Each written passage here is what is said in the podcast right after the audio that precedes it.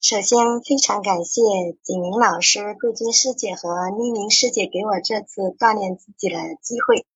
说分享了，真心谈不上，因为革命尚未成功，我还在路上嘛。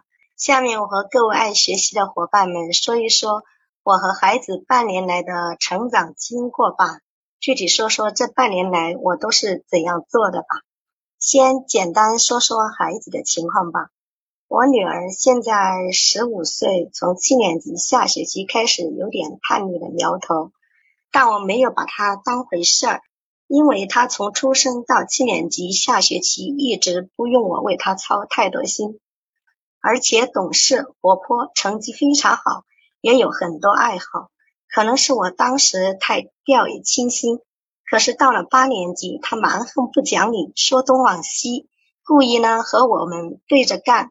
上课居然直接趴桌上睡大觉，我和他爸一开口就让我们说闭嘴闭嘴，甚至叫滚出去。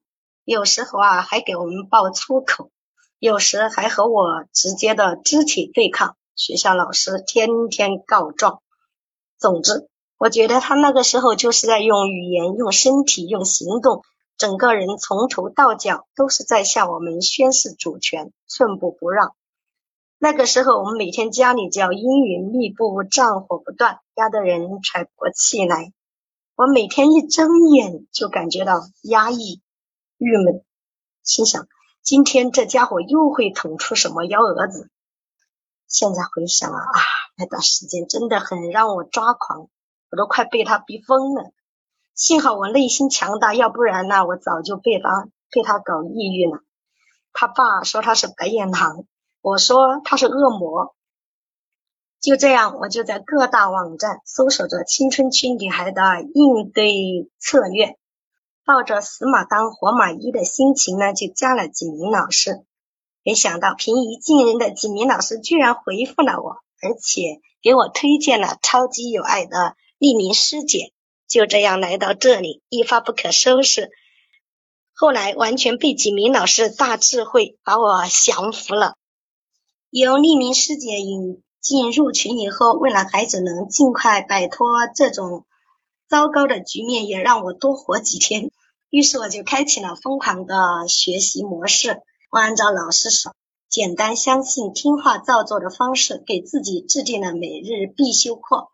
必修课，现在想想，这个每日必修课对调和能量真的起了至关重要的作用。试想，不坚持，情绪反复的几率不就更大一些了吗？只有每日坚持修炼，才能让不良情绪死无葬身之地呀。于是我每天。这样五件事一定做到。第一，每日一睁眼就做投射，投射什么呢？当然是投射孩子今天表现比昨天好啊，有进步啊，投射家庭氛围越来越充满爱呀，等等这个之类的。第二呢，我每天大声朗读爱不完课程，我当时给自己规定的是三天读一本，每个课程读五遍，然后再接下一个课程。因为这样，我才能够更加深刻的领悟到其中的精髓，才知道如何去做好自己，才知道如何去真正的陪伴孩子去度过每一天。第三呢，泡群，一有时间我就在群里和大家互动，不管是分享还是求救。我发现群里的每一位成员都超级的敞开，而且正能量满满，我非常喜欢这种超级有爱的大家庭。它让我享受，有时让我振奋，总之让我身心愉悦。第四呢，每晚临睡前，我坚持写感想，哪怕自己情绪反复也写。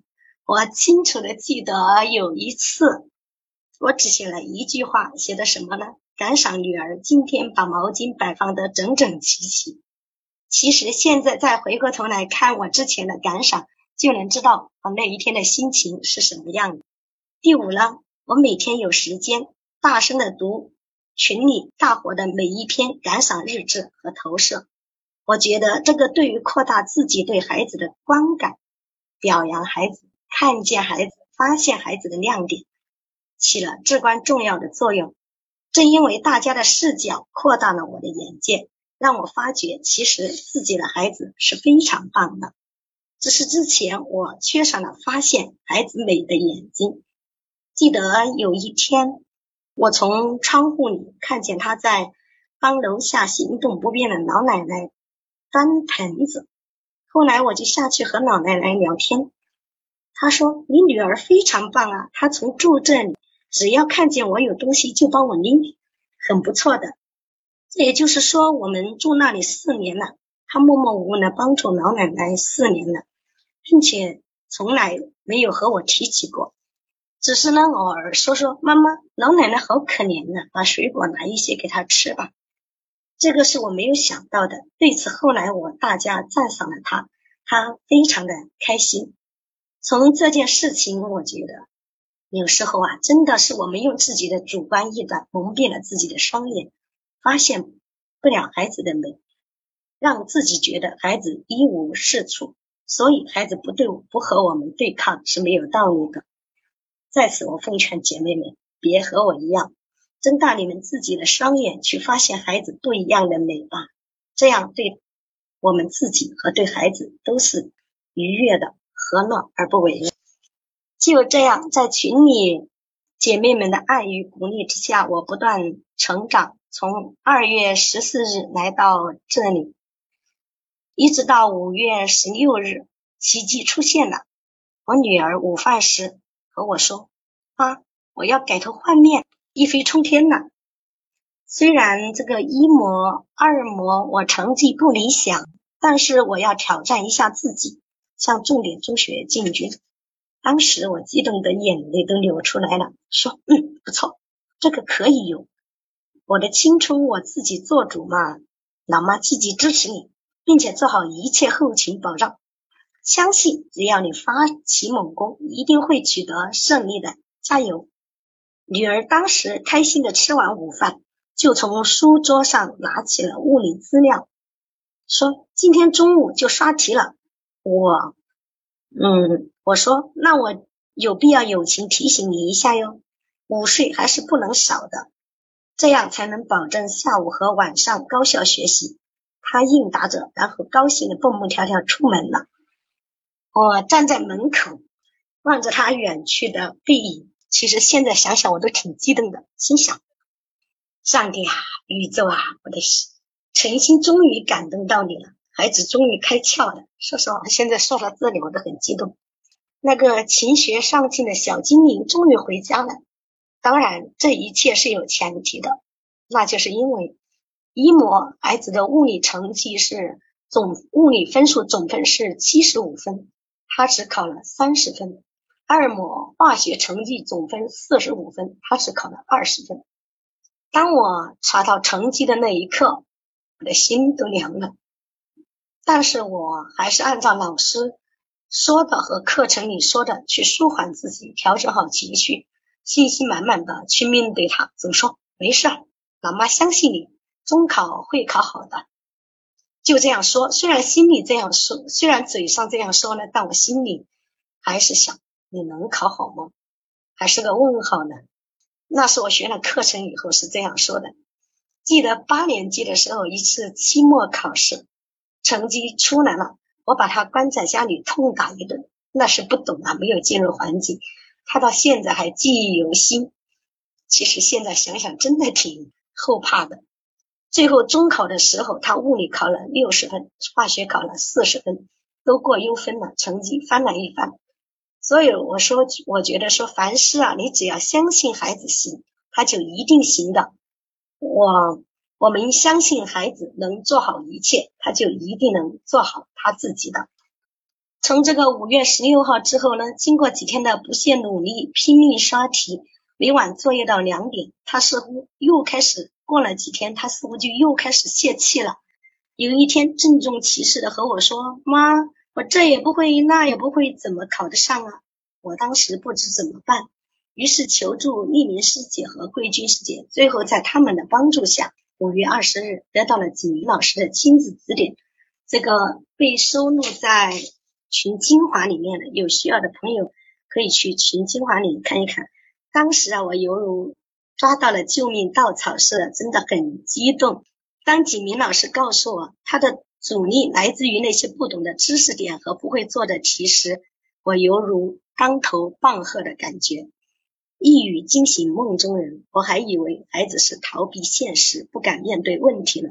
记得上次有朋友问我说：“你是如何做到让孩子在最后四十天考上重点中学的？”其实我的孩子吧，说实话，一到七年级成绩都很好的，他只是落下了八年级的功课，因此。赶起来相对来说快一些吧。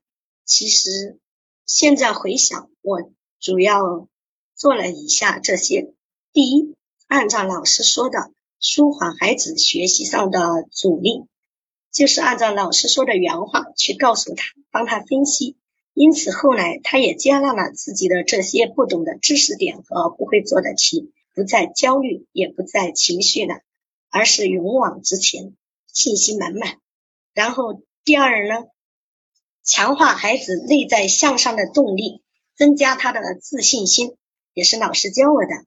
因为我孩子物理化学很差，我动员老师给他制定了周密的短时高效的复习策略，让老师鼓励他，肯定他的努力与付出，并且给他开小灶，重复强化他的信心。就这样。孩子就越战越勇。第三呢，找准对的时机和孩子深度沟通了一次。我记得那个时候好像是五月二十五还是二十六，具体我记不清楚了。我想想，嗯，应该是五月二十六号晚上吧。他数学考了全班第二名回来，心里美滋滋的。然后呢，我认为这是一个对的时机，孩子心情也好，也是。具备了对的孩子，我自己心里也很心情也很开心去，所以有对的自己、对的孩子和对的时机，这样一次沟通，真的像老师说的那样事半功倍，一次就对了，的确如此。这是我进行了自我批评与表扬，孩子也进行了自我批评与自我表扬，同时也发现了他身上的不满情绪，让他彻底的得到彻底的得到了发泄与放松。最后，我们一起展望了未来。后来，我记得上学还迟到了半个小时。他说：“妈，今天我吃了很开心的鸿门宴呢。”因为我孩子很怎么说呢，很搞笑。他经常和我开玩笑。我经常在家读吸引力法则，他说我在练什么邪教。然后第四呢，我在精神上慰藉，精神上的慰藉是必不可少的。那段时间，我说的最多的是。我们一起加油，没事儿。我们要相信我们自己，我们携手战斗着的，肯定能胜利。我和老师对你这段时间的表现都看在眼里，记在心里，我们都为你点赞了。其实今天想一想，这一些语言真是挺管用的。第一，让孩子感觉到了不止一个人在战斗，背后还有老师、妈妈、爸爸以及强大的。家庭成员在支持他。第二，对孩子的付出得到了认可，他的自我价值感得到了提升。他觉得战斗是有力量的。后来，他主动和班主任申请一个人搬到了讲桌旁坐。坐后不久呢，他就告诉我：“妈妈，那些七八年级的同学从门前过笑话我。”我说：“怎么笑话你啊？”他说：“他们说你们看看看，我们的宣传部长一个人单干。”坐在了台湾岛上，全班呢哄堂大笑。我当时啊恨不得钻地洞。其实现在想想也蛮好笑的啊。我说没事儿，别人怎么看并不重要，关键是自己怎么看，自己感觉怎么好最重要。后来呢，他也就放任了这些。老师问他说：“哎，你怎么一个人坐这里啊？”他理直气壮的说：“老师，我自己要求的。”老师不相信，然后偷偷跑来问我。我说是这样子的，然后呢，他就在这种积极的学习状态底下，一直持续到了中考。当然期间，我偶遇啊一位我北师大的老师，刚好他开了一个什么讲座，叫考前如何成就一呃如何做好复习，快速成就一匹黑马。我结合他的情况，也参考了。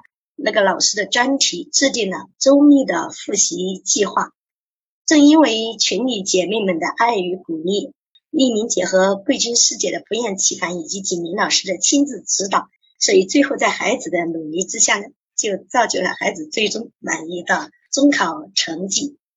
目前呢，我正在潜移默化的用我所学的知识，慢慢的影响着我们的家那位温热型的先生。细数这六个月以来，我们的改变真的可以说是非常大。首先说孩子吧，游戏方面，原来他是抱持着手机、平板不放，甚至有一次上课还偷偷借同学手机玩，被老师没收。现在呢，他已经基本能做到比较合理的安排自己的游戏与学习时间了。其实这是一个非常了不起的进步，这一切来得我觉得恍如做了一场梦。再说说个性方面吧，从原来的桀骜不驯，当然有点夸张了啊，也没有夸张的太多，确实当时是这样的。到现在的安安静静，后来我听到很多同学都叫她女神，这是我所意想不到。我觉得我原来还担忧我家这野小这野孩子长大以后能变成淑女吗？事实证明，我真的多虑了。我觉得孩子真的就是在那一瞬间、一段时间里面，就发生了翻天覆地的变化。在学习方面呢，从原来的被动学习，喊半天才动一下，到中考前夕的自动自发挑灯夜战到凌晨两点，这点是我感觉最欣慰、最欣慰的。孩子的变化是巨大的，我觉得我自己也有很大变化。比如说曾经。我的孩子这样当着外人的面叫我母老虎、大总管，还有超级无敌妈，总之所有难听的话呀都被他说了。现在这些好像都早已远离了我。曾经我和孩子交往都是命令的语气、恶狠狠的凶器和恨铁不成钢的怨气。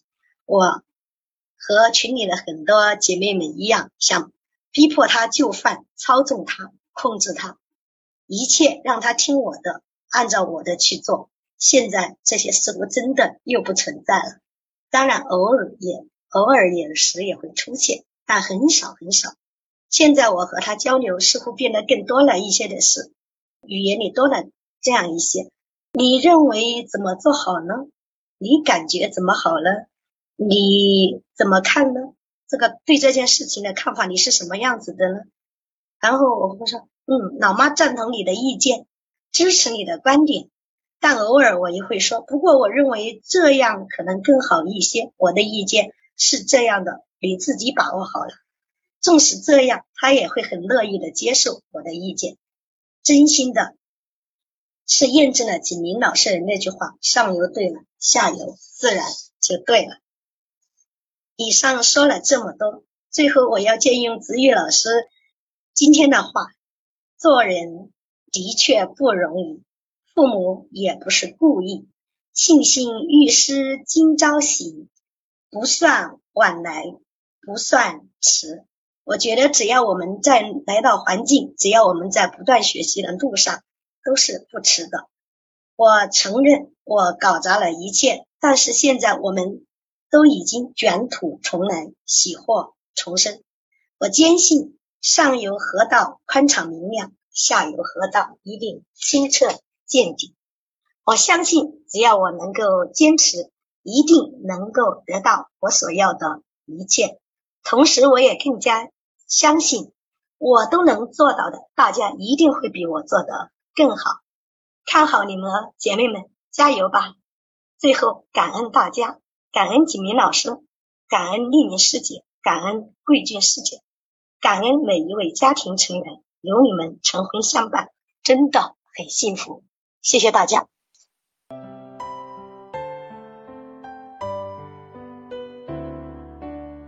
亲爱的朋友，你是不是跟孩子的关系不太好？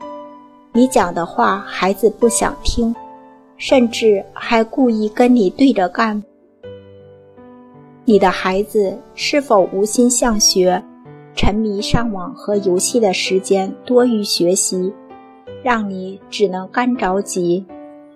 你是否尝试过很多亲子的技巧与方法，但时灵时不灵，用力却使不上力？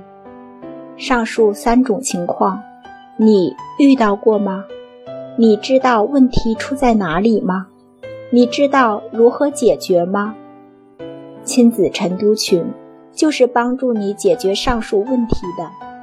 我们会教你如何以符合自然法则的方式来教养孩子，让你的努力得到好的回报。通过日常基本功的练习。